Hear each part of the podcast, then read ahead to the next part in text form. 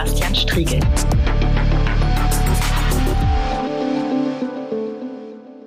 Ja, hallo, schön, dass ihr wieder eingeschaltet habt zu einer neuen Folge der großen Anfrage. Heute soll es um die Zukunft der Energieversorgung gehen, ein wichtiges Thema gerade auch in Bezug auf die Klimakrise, deren Auswirkungen ja immer stärker spürbar werden. Der Ausstieg aus der Nutzung fossiler Energieträger, sei es bei der Stromerzeugung, der Wärme oder in der Mobilität, ist unumgänglich, wenn wir die Pariser Klimaziele einhalten und die Erderhitzung damit hoffentlich noch zu einem Zeitpunkt stoppen wollen, zu dem ihre Folgen noch handhabbar sind. Doch wie sieht es eigentlich aus, das Energiesystem der Zukunft? Was wird und was muss sich ändern, damit der Umstieg klappt? Was hat bereits geklappt in Sachsen-Anhalt? Um diese Fragen zu erörtern, habe ich heute Thies Schröder zu Gast, den Vorstandsvorsitzenden der Energie-Avantgarde Sachsen-Anhalt e.V. Schön, dass Sie da sind, Herr Schröder. Vielen Dank für die Einladung. Herr Schröder, vielleicht wollen Sie zu Beginn Ihr Projekt, äh, die Energieavantgarde Anhalt, kurz vorstellen. Womit beschäftigt äh, sich dieser Verein und äh, was sind die Ziele? Den Verein haben wir aufgebaut, äh, weil uns im Verlaufe der letzten zehn Jahre immer deutlicher wurde, seit 2010, 2011, dass äh, der, äh, das fossile Energiezeitalter tatsächlich einem Ende entgegengeht. Und wir haben uns gefragt, wie kann man gerade in einer alten vom Bergbau geprägten Region hier im Osten und Süden Sachsen-Anhalts, wie kann man die regionale Wertschöpfung auch auf klimaneutralen Weg erreichen, also auf Basis der erneuerbaren Energien. Und diese beiden Ansätze, regionale Wertschöpfung und klimagerechte Energiegewinnung, Energieumwandlung, haben dann dazu geführt, dass wir die Energieavantgarde begründet haben und äh, dort mit sowohl wissenschaftlichen Experimenten, aber auch sehr viel im Dialog mit den Bürgerinnen an ganz konkreten Projekten, aber auch mit Stadtwerken und anderen Vertretern der alten und der Energiewelt im Übergang ganz konkret Transformation im Reallabor Anhalt betreiben, am Beispiel des Themas Energiewende. Sie haben die alten Energieformen schon erwähnt. Ganz konkret äh, lässt sich das ja auch äh, in Ihrer Region besichtigen. Ferropolis, wo ich Sie, glaube ich, gerade auch äh, beim Gespräch sozusagen virtuell treffe, äh, da stehen die Bagger noch. Wie, äh, wenn wir auf die, auf die Debatte insgesamt schauen, äh, der Energiewende und der Notwendigkeit, äh, auch äh, ja als Land insgesamt zur Energieavantgarde äh, zu werden, nämlich Dinge nach vorne zu bringen, die Energiewende zu gestalten. Äh, würden Sie sagen, stehen wir da aktuell eigentlich? Also sind wir, sind wir schnell genug, sind wir nicht schnell genug, äh, passieren die Prozesse, die Umbrüche in einer, in einer angemessenen Form, werden Menschen mitgenommen?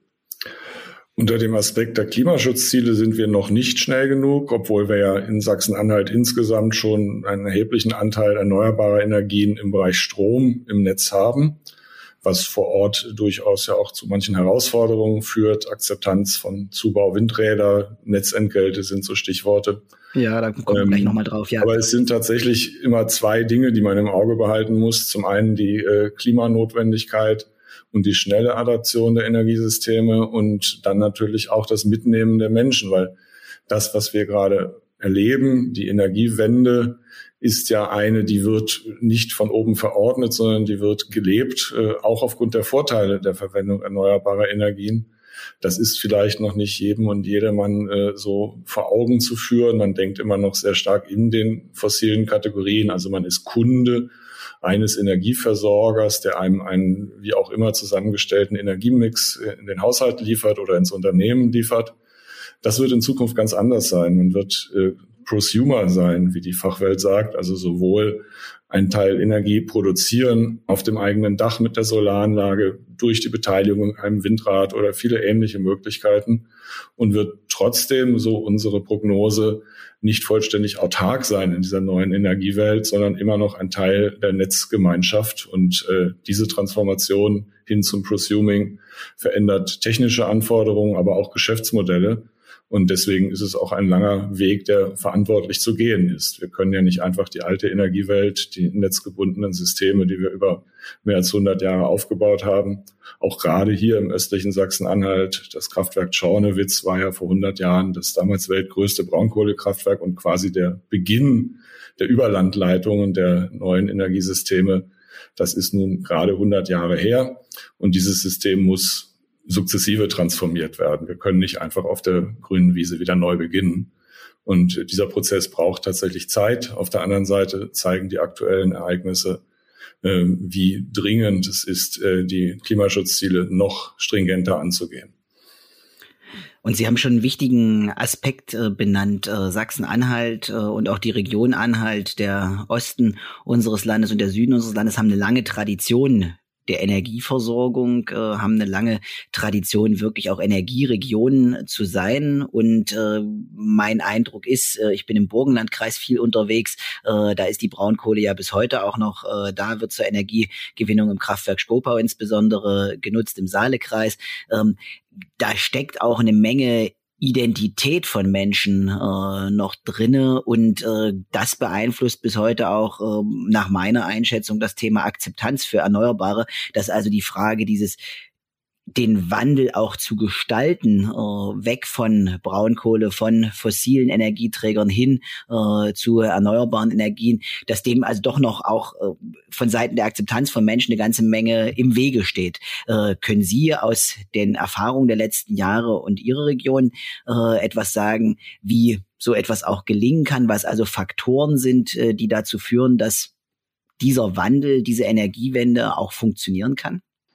Äh, der entscheidende Faktor ist Respekt. Respekt vor den äh, Leistungen des fossilen Zeitalters. Das klingt auf den ersten Blick vielleicht äh, nicht schlüssig zu der Argumentation der Notwendigkeit des Klimaschutzes. Aber das ist ein äh, etwas, was wir auf Ferropolis, aber auch in der Energieavantgarde von Anfang an gelernt haben. Äh, wir können nicht einfach so tun, als gäbe es da nicht ganz wichtige Ingenieursleistungen, Lebensleistungen, Leistungen der Arbeitnehmerinnen in den Kraftwerken, in den Tagebauen äh, und dann sagen, das war alles Quatsch, das brauchen wir nicht mehr. Wir fangen völlig neu an. Man kann tatsächlich nur auf der Basis des Wissens auch den Weg in die erneuerbaren Energien finden.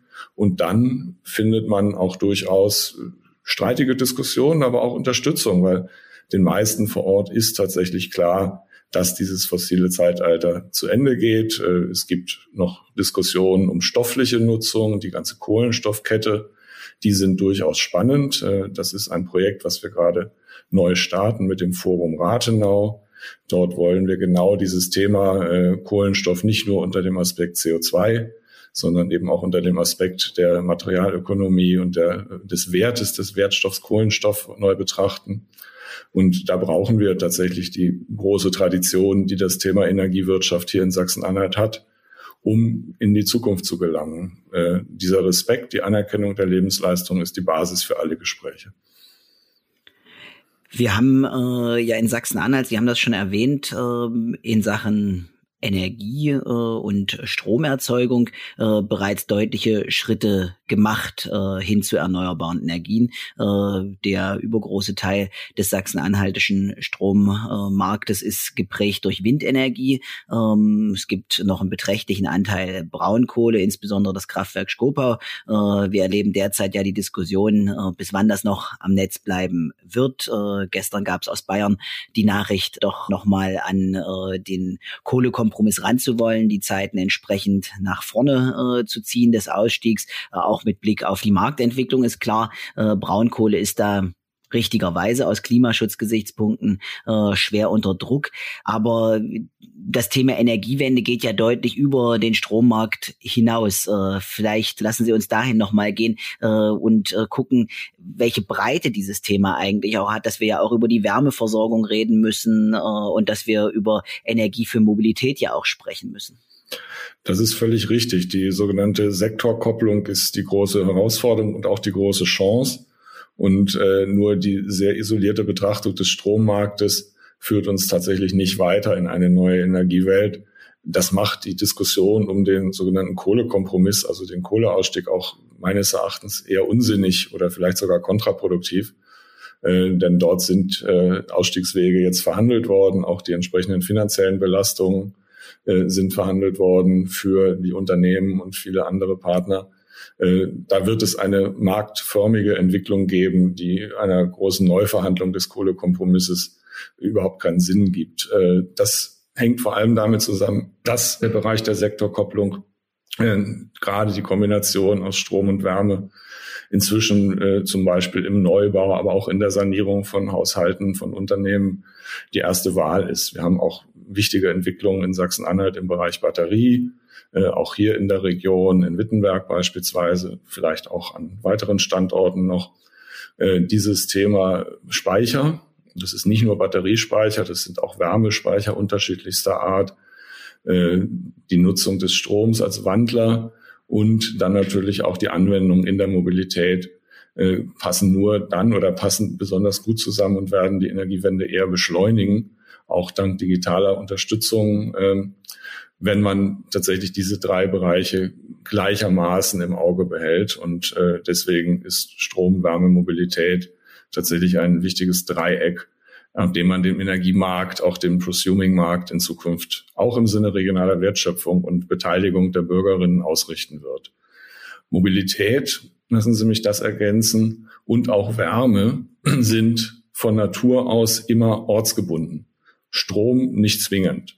Mhm. Den Strommarkt können Sie sich also auch europäisch oder global feststellen. Da können Sie Communities bilden auf der Grundlage beispielsweise von Sonnenenergie und entsprechenden Batterien.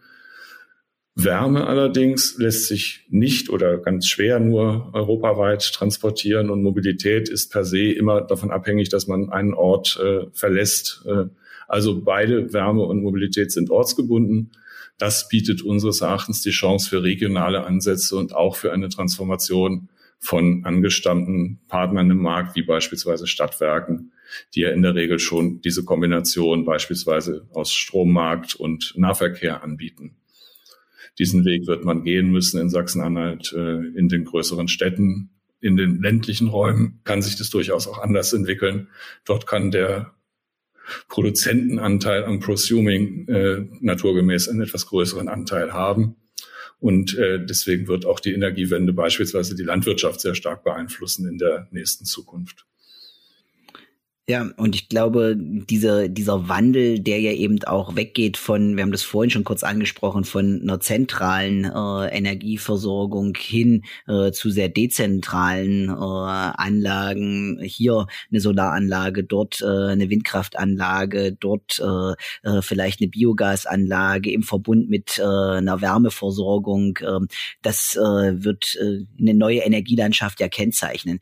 Äh, lassen Sie uns doch mal zu den politischen Rahmenbedingungen kommen, weil was wir in den letzten Jahren erlebt haben, jedenfalls aus der Perspektive eines Grünen in Sachsen-Anhalt, ist auf der Bundesebene ja an vielen Stellen ähm, einerseits warme Worte äh, zu Notwendigkeiten der Energiewende und äh, Ansagen, was da alles notwendig wäre. Andererseits, wenn es um die konkreten gesetzlichen Regelungen geht, um die Rahmenbedingungen, die es äh, für eine erfolgreiche Energiewende braucht, äh, viel Stillstand, manchmal sogar auch äh, Rückschritt. Äh, konkret äh, im Bereich Windkraft, äh, wenn man sich dort äh, die Regularien anschaut. Ähm, haben sowohl durch Bundesregelungen als auch äh, durch Regelungen in den einzelnen Bundesländern äh, es Windkraftanlagenbetreiber äh, sehr, sehr schwer gehabt, beispielsweise Neuanlagen in Größenordnung zu installieren oder Repowering zu betreiben. Wie sehen Sie das? Ja, das Problem sehen wir vor Ort auch. Und das hat ja auch in Sachsen-Anhalt nicht nur die Anlagenbauer vor Ort, sondern auch die herstellende Industrie durchaus getroffen, die ja in Sachsen-Anhalt auch als Arbeitgeber eine wichtige Rolle gespielt hat oder immer noch spielt und eine viel größere Rolle noch spielen könnte bei einem äh, vernünftigen Zubaukorridor im Bereich Wind. Das ist tatsächlich so, dass die Bundesebene dort sehr zögerlich und sehr unentschlossen agiert hat. Äh, unser Eindruck ist, dass eigentlich gewusst wird, wo der Weg hingeht, dass es aber derzeit noch darum geht, die Marktverteilung, äh, würde ich es mal nennen, äh, etwas zu regulieren und darüber etwas Geschwindigkeit rauszunehmen, weil wir sehen, dass die neuen Technologien natürlich auch das Potenzial in sich bergen, die angestammten Energiemärkte, die angestammte Verteilung von Produktion, äh, Produzent und Konsument ganz grundlegend in Frage zu stellen und äh, die Unternehmen der alten Energiewelt äh, sind ja alle in Transformation, erkaufen sich aber im Moment ein bisschen Zeit, um äh, diese Transformation auch zum Gelingen zu bringen. Das ist aus klimapolitischer Sicht sehr heikel und führt eben auch dazu, dass gewisse Geschwindigkeiten des Zubaus im Bereich Wind, äh, aber auch im Bereich PV noch nicht die richtigen sind, noch nicht hinreichend sind. Nicht nur im Sinne des Klimaschutzes, sondern auch im Sinne der regionalen Wertschöpfung, die da dringend erreicht werden kann und wird. Das ist ja vielleicht auch etwas, äh, wo ja noch gar nicht so vor Ort richtig klar ist, äh, dass das eine große Chance der Energiewende ist. Wenn wir über Energiewende reden, äh, dann habe ich ganz oft das Gefühl, äh, Menschen haben vor allem Sorgen, dass es äh, bei ihnen mehr Windräder geben äh, könnte, dass äh, sie davon in irgendeiner Form beeinträchtigt werden, aber dass das ein wirklich auch Faktor für regionale Wertschöpfung sein kann, dass das auch Wertschöpfung tatsächlich neu in die Region Region reinholt, die ja auch eine Tradition als Energieregion äh, hat. Äh, ich glaube, das ist bei ganz vielen noch überhaupt nicht angekommen aber auch dafür braucht es äh, entsprechende Rahmenbedingungen. Äh, ich weiß, dass wir äh, in der letzten Legislatur in Sachsen-Anhalt ja die Frage diskutiert haben, wäre nicht eine Außenbereichsabgabe zum Beispiel für Windkraftanlagen etwas, äh, was helfen könnte, auch die Akzeptanz äh, vor Ort zu stärken, äh, dass also Leute konkret, wenn sie die Anlage schon nicht mehr selber mitbauen äh, oder finanzieren können, so dass sie dann doch zumindestens einen Effekt sehen, auch in ihrer jeweiligen Gemeindekasse, äh, wenn eine Windkraftanlage oder mehrere bei Ihnen in der Region stehen? Ja, die jüngsten äh, Entwicklungen auch auf bundespolitischer Ebene weisen ja in die richtige Richtung. Äh, aufgrund des Urteils des Verfassungsgerichts ist ja deut deutlich gemacht worden, dass äh, der Stillstand und die Zögerlichkeit äh, nicht mehr die nächsten Jahre bestimmen dürfen. Und dort gibt es jetzt ja einige Öffnungen, würde ich es mal nennen, äh, die beispielsweise die kommunale Beteiligung oder den kommunalen Nutzen an Windenergie in der Fläche etwas stärken. Lange darüber diskutiert worden, jetzt zumindest gesetzlich auf den Weg gebracht. In Sachsen-Anhalt, das gilt aber auch für Brandenburg und äh, die anderen östlichen Bundesländer, haben wir tatsächlich gerade im Bereich Wind die etwas ungewöhnliche Situation, dass wir sehr wenig direkte Beteiligung haben an den Windenergieanlagen. Das ist in den alten Windländern in Niedersachsen, in Schleswig-Holstein durchaus ein bisschen anders. Äh, und auch die äh, solare Entwicklung beispielsweise in Baden-Württemberg und Bayern ist sehr stark durch Bürgergenossenschaften und Ähnliches getragen. Äh, das ist ein Weg, den müssen wir noch schaffen. Viele der Windmühlen, die wir hier in Sachsen-Anhalt sehen, gehören zwar zu unserem Landschaftsbild, aber sie gehören nicht unserer Bevölkerung.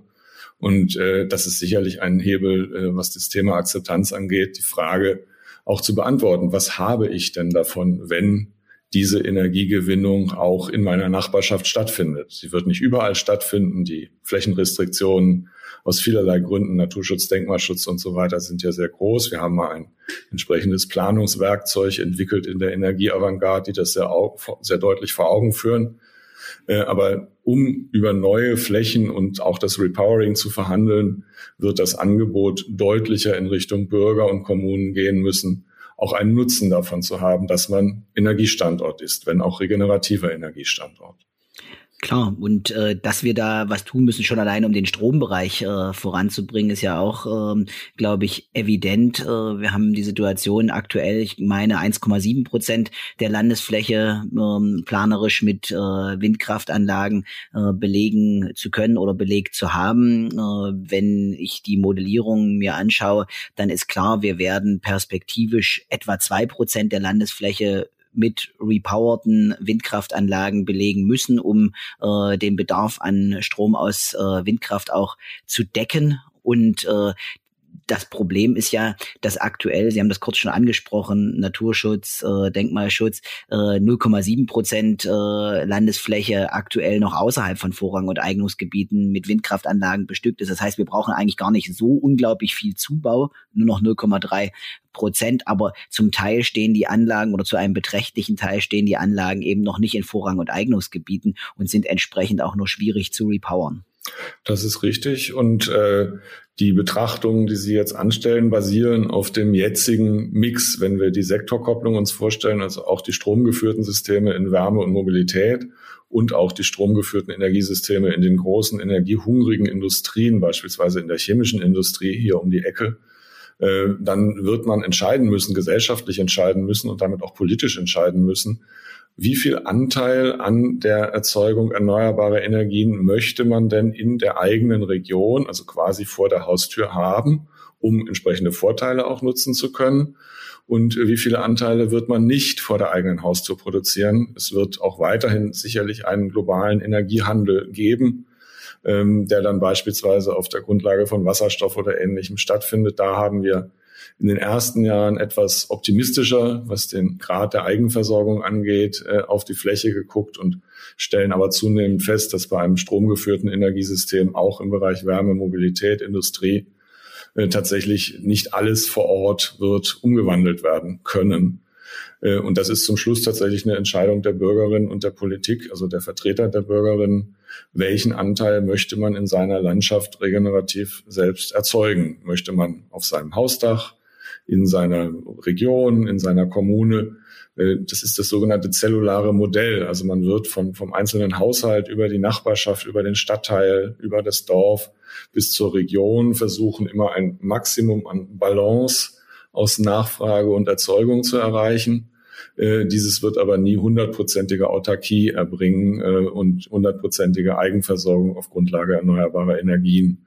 Dazu sind zu starke Verbraucher gerade in der Industrie äh, in Sachsen-Anhalt ansässig und sollen es ja auch bleiben zu guten Bedingungen.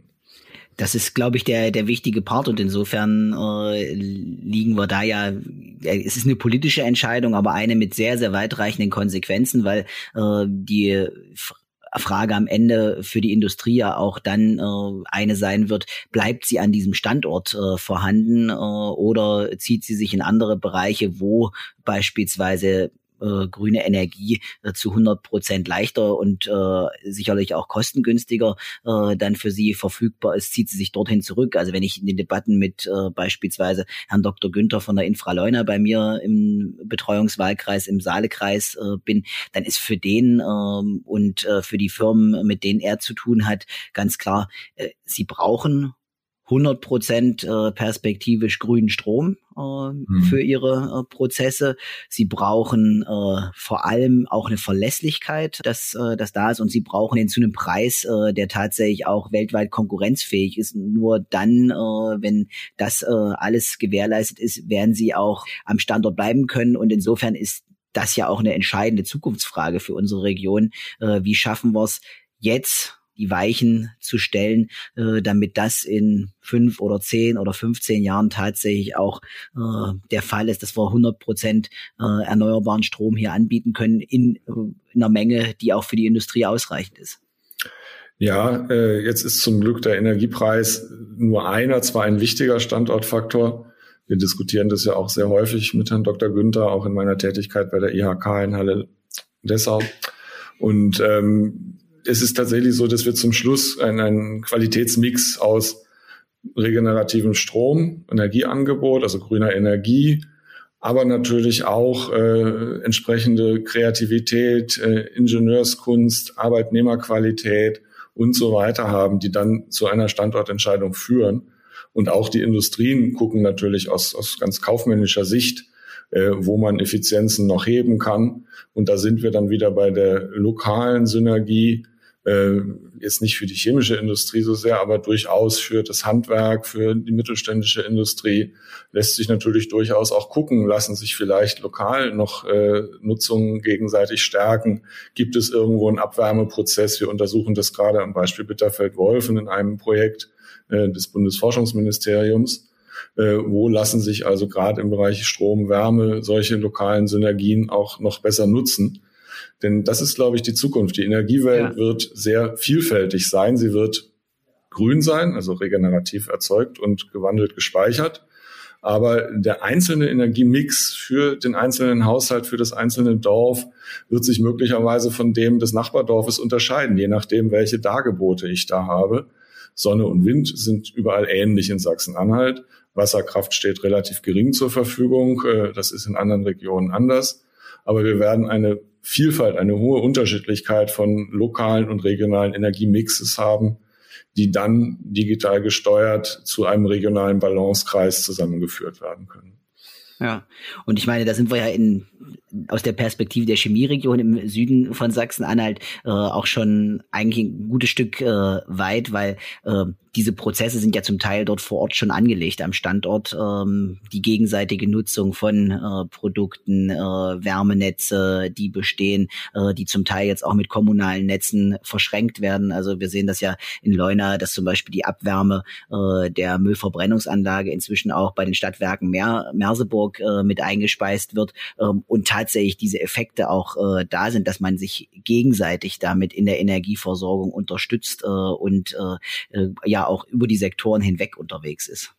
Also gerade die chemische Industrie oder speziell die Chemieparks sind äh, und waren auch schon im fossilen Zeitalter quasi die, die Prototypen der Kreislaufwirtschaft. Das habe ich gelernt, das nehme ich mit großem Respekt und großer Bewunderung wahr und sehe da deswegen auch wichtige Transformationspartner. Denn das muss man der chemischen Industrie nicht mehr erklären, dass Kreislaufsysteme und kreislaufgeführte Stoffe die Basis wirtschaftlichen Erfolges sind. Dann lassen Sie uns doch vielleicht zum Abschluss noch mal in Richtung Politik gucken. Äh, in Sachsen-Anhalt sind die Wahlen gerade vorbei. Derzeit laufen die Koalitionsverhandlungen. Äh, die äh, drei Parteien, die eine Koalition bilden wollen, CDU, SPD und FDP, haben sich selbst vorgenommen, im Frühherbst fertig sein zu wollen. Ich glaube, Mitte September ist bislang angekündigt, den Ministerpräsidenten wählen zu wollen. Ähm, und im Bund steht am 26. September die Bundes Bundestagswahl an. Ähm, aus der Perspektive der Energieavantgarde, äh, was äh, wünschen Sie sich vielleicht auch tatsächlich differenziert äh, auf der Landesebene an politischen Weichenstellungen für die Energiewende in allen Bereichen und äh, was muss auf Bundesebene passieren? Auf der Landesebene wünsche ich mir noch mehr Mut zur Zukunftsgestaltung. Äh, das hat uns auch schon in den letzten Legislaturperioden immer beschäftigt. Wie viel kann auf Landesebene eigentlich in die Wege geleitet werden? Und der dezentrale bzw. zellulare Ansatz, von dem ich gesprochen habe, ermöglicht es, auf Landesebene deutlich mehr Akzente in der Energiepolitik zu setzen, als man vielleicht selbst äh, sich das zutraut als Bundesland. Ähm, insofern dort Technologieoffenheit, äh, mehr Mut und sehr ambitionierte Klimaziele nicht um es irgendwie äh, einer Partei oder einer Richtung gerecht zu machen, sondern weil das schlicht und ergreifend existenzielle Grundlage ist, auch für die wesentlichen Wirtschaftsbereiche in Sachsen-Anhalt wie Land- und Forstwirtschaft. Äh, das wird, glaube ich, dort auch zunehmend verstanden und äh, muss dann auch in sehr mutiges politisches Handeln umgesetzt werden. Gerade Reallabore, wie wir uns verstehen, können durch Unterstützung des Landes und äh, die Diskussion und äh, Rückspiegelung in die Energiepolitik des Landes, so wie wir es ja mit dem KIK auch äh, in der letzten Legislaturperiode schon in Ansätzen erlebt haben, können tatsächlich Vorbildwirkung erreichen. Und äh, welche Region, welches Bundesland in dem Bereich am schnellsten ist, wird auch letztlich äh, die positivste und äh, hoffnungsvollste wirtschaftliche Entwicklung haben. KIK müssen wir, glaube ich, für die Hörerinnen und Hörer kurz erklären. Klima- und Energiekonzept äh, der Landesregierung. Genau, richtig. Auf Bundesebene, ähm, ich glaube, dort wird es sehr darauf ankommen, die Weichen zu einer Europäisierung äh, der Energie- und Klimapolitik noch deutlicher zu stellen. Die Europäische Union geht ja dort schon sehr deutlich auch voran äh, der New Green Deal oder auch das neue europäische Bauhaus als, als kultureller Rahmen sind Ansätze, die wir natürlich mit großem Interesse hier vor Ort wahrnehmen. Und äh, ich denke, eine, eine Bundesenergiepolitik ist äh, ohne eine enge europäische Einbindung relativ wirkungslos. Äh, vielleicht ein bisschen anders als die äh, diskutierte Industriepolitik auf Bundes- und Europaebene. Äh, denn wir leben in einem Energieverbund. Wir werden auch weiter in einem Energieverbund leben. Und wenn es uns nicht gelingt, unseren Transformationsweg zu europäisieren, also mit den anderen europäischen Partnern zu diskutieren, gerade mit Polen, mit Tschechien, äh, dann werden wir einfach dem schon bestehenden Energiemarktsystem nicht gerecht. Äh, wir haben ja hier auch Akteure, die durchaus länderübergreifend aufgestellt sind, was Besitzverhältnisse und Ähnliches angeht.